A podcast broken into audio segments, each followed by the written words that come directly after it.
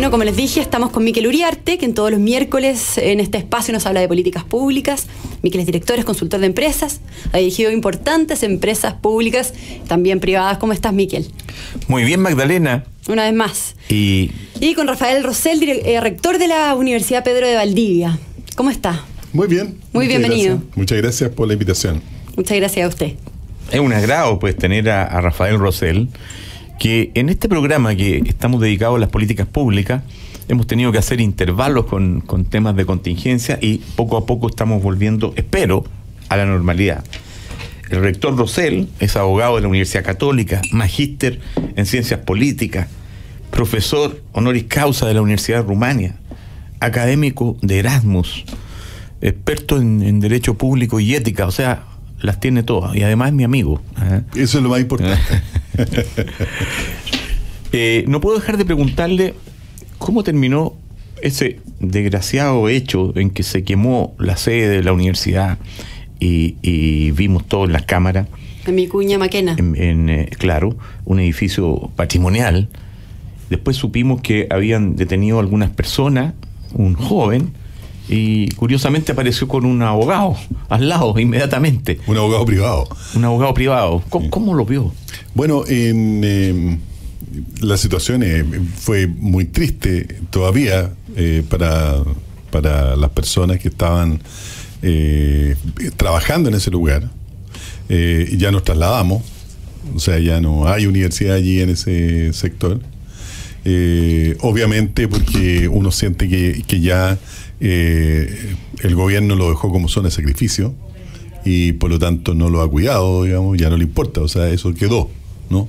Hay alguna que otra casa que no entiendo la razón que todavía sigue en pie y no, la, no le han hecho nada, pero eh, el resto de lo que está alrededor ya eh, es la zona de sacrificio eh, establecida, digamos, para lo- lo- los desmanes correspondientes. Eh, eh, Miguel Magdalena, yo les quiero transmitir lo que uno siente que en, eh, a las seis y media yo tenía una oficina y a las siete no tenía nada. O sea, se, se terminó mi oficina, se terminó...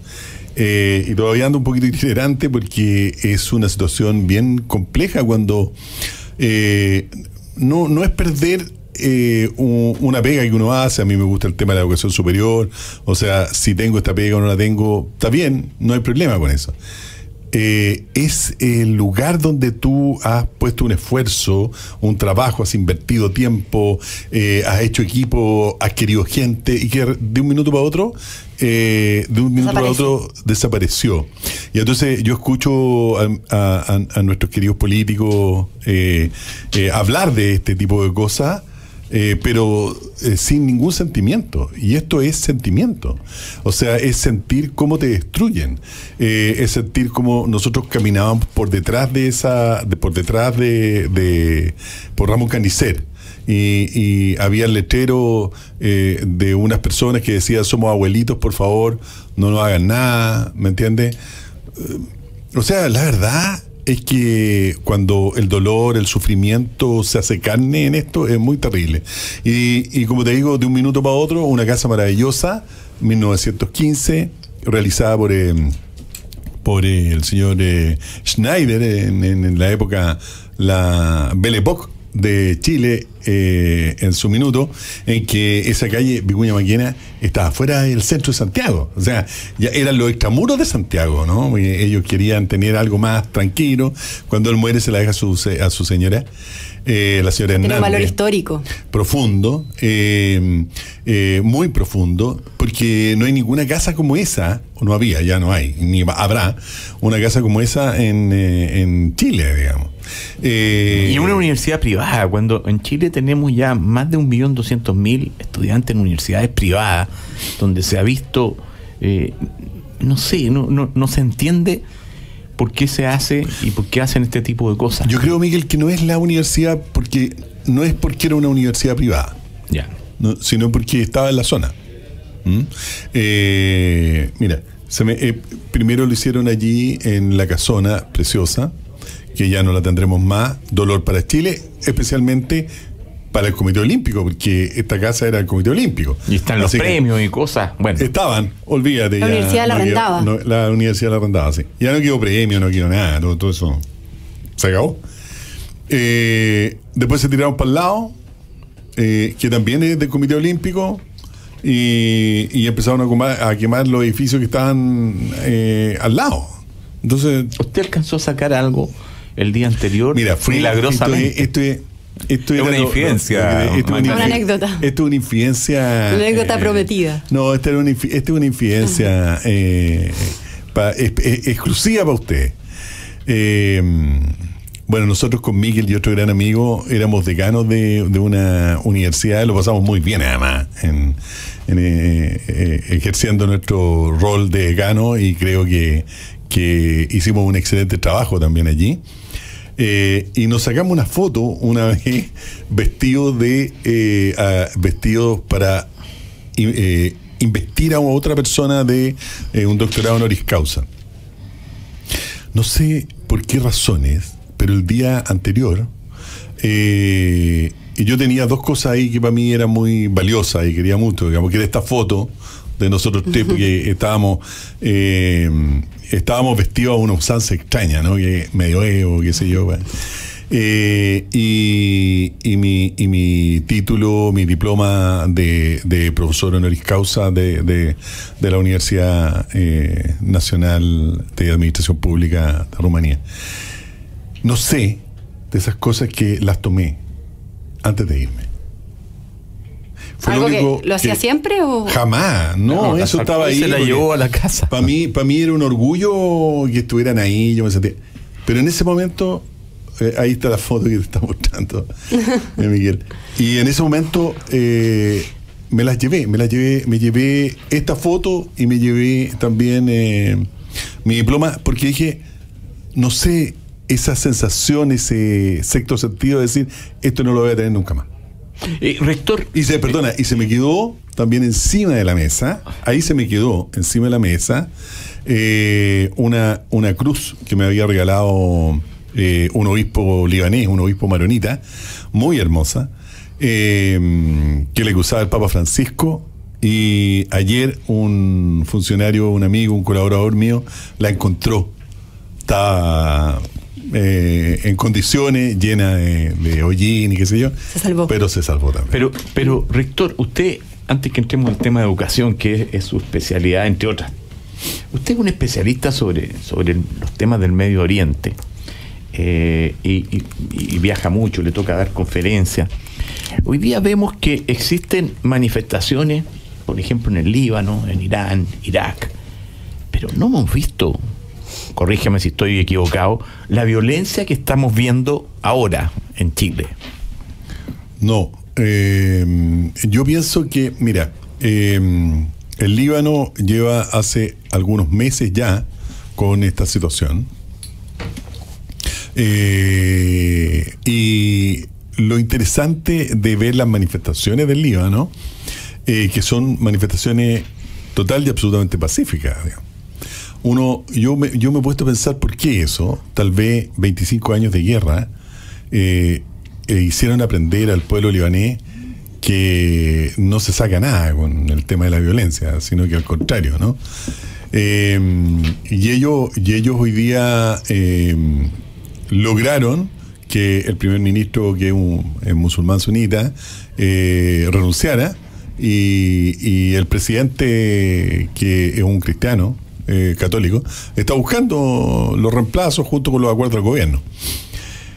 ¿Dónde está eh, la, similitud en que eh, llegó a unos niveles en el Líbano, llegó a unos niveles muy altos de corrupción?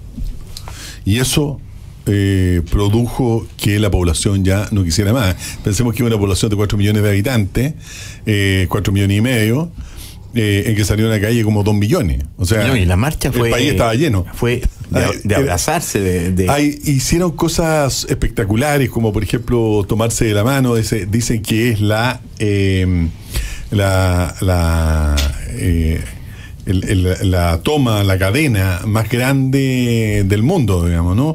Porque le hicieron de ciudad a ciudad, se, tomaron de la mano eh, todos los jóvenes libaneses como una forma de protesta. Yo realmente lo admiro. Y pacífica.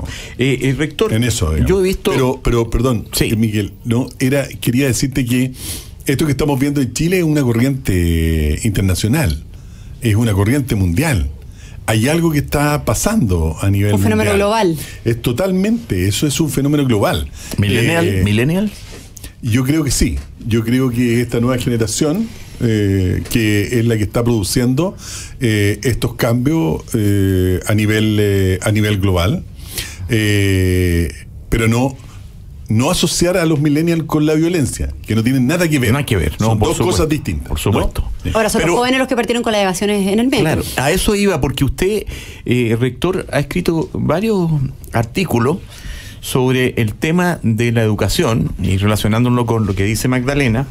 Eh, eh, habla sobre la revolución de los pingüinos en el 2006, que después en el 2011, que se va mezclando el tema estudiantil con la política. 2006 con los pingüinos se llega a un acuerdo eh, y además con una cierta similitud, porque yo me recuerdo en el 2006, la cobertura que tuvo el movimiento de los pingüinos fue tan exagerada y además eh, que hoy día no estamos cuestionando todas las comunicaciones, con una cobertura de comunicaciones eh, con cierto sesgo de poca objetividad. Entonces, Violencia estudiantil 2006, políticos acuerdan, después se avanza al 2011 y así estamos donde estamos.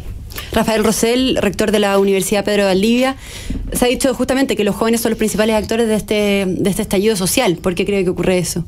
Linkeándolo con, con la pregunta de Miquel. Sí, yo creo que mm, efectivamente, a ver, hay varias causales. Hay, hay una que eh, hoy día ellos no tienen miedo probablemente la generación de nosotros tenía un poquito más de miedo o respeto, por decirlo de alguna forma ¿A las autoridades? ¿A una represión? A la autoridad, a la represión, efectivamente, ellos no. Y también de las autoridades, que, se, que, que, están muy, de alguna manera, presionados por esta cobertura de derechos humanos, con justa razón, pero... Eh, o sea, a ver, antes de contestarte esa pregunta, tú tocaste un tema que para mí es bien neurálgico, porque...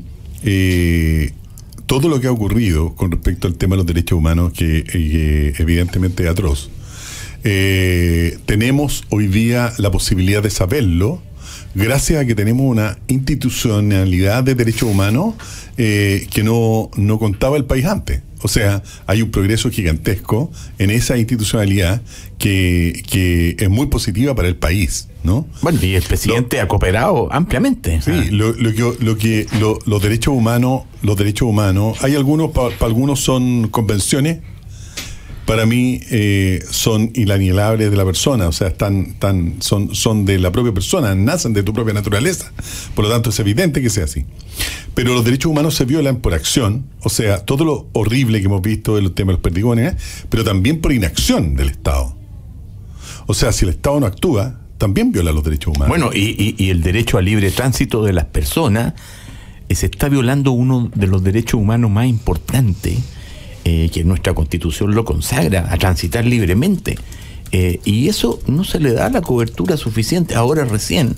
Nos estamos pareciendo a esos socialistas de la Alemania nazi, ¿eh? que no dejaban pasar a las personas. Mm. Ese es un derecho humano, de alguna manera, transgredido en forma grave. Entonces, eh, no, sé cuánto nos queda, pero volviendo de nuevo. Queda menos de un minuto. pero... Volviendo de nuevo al tema, eh, yo creo que los grandes culpables de todo esto que está ocurriendo somos nosotros. Eh, ¿Todas las personas? Sí. ¿En general? No los jóvenes, sino que eh, los políticos que no han dado el ancho y que desde el 2006 para adelante no supieron controlar o convencer o conversar o dialogar eh, con los jóvenes y en que les enseñaron por la inactividad que ellos tenían que la violencia producía eh, resultados positivos para lo que ellos querían. Entonces, yo escucho a mucha gente hoy día cuando te dice, mira, eh, yo estoy de acuerdo con que la violencia no, pero, siempre te ponen el pero y la violencia no tiene pero. La violencia no, no nomás. No tiene justificación. No tiene pero. Exacto. Entonces, las demandas sociales sí, sin violencia también.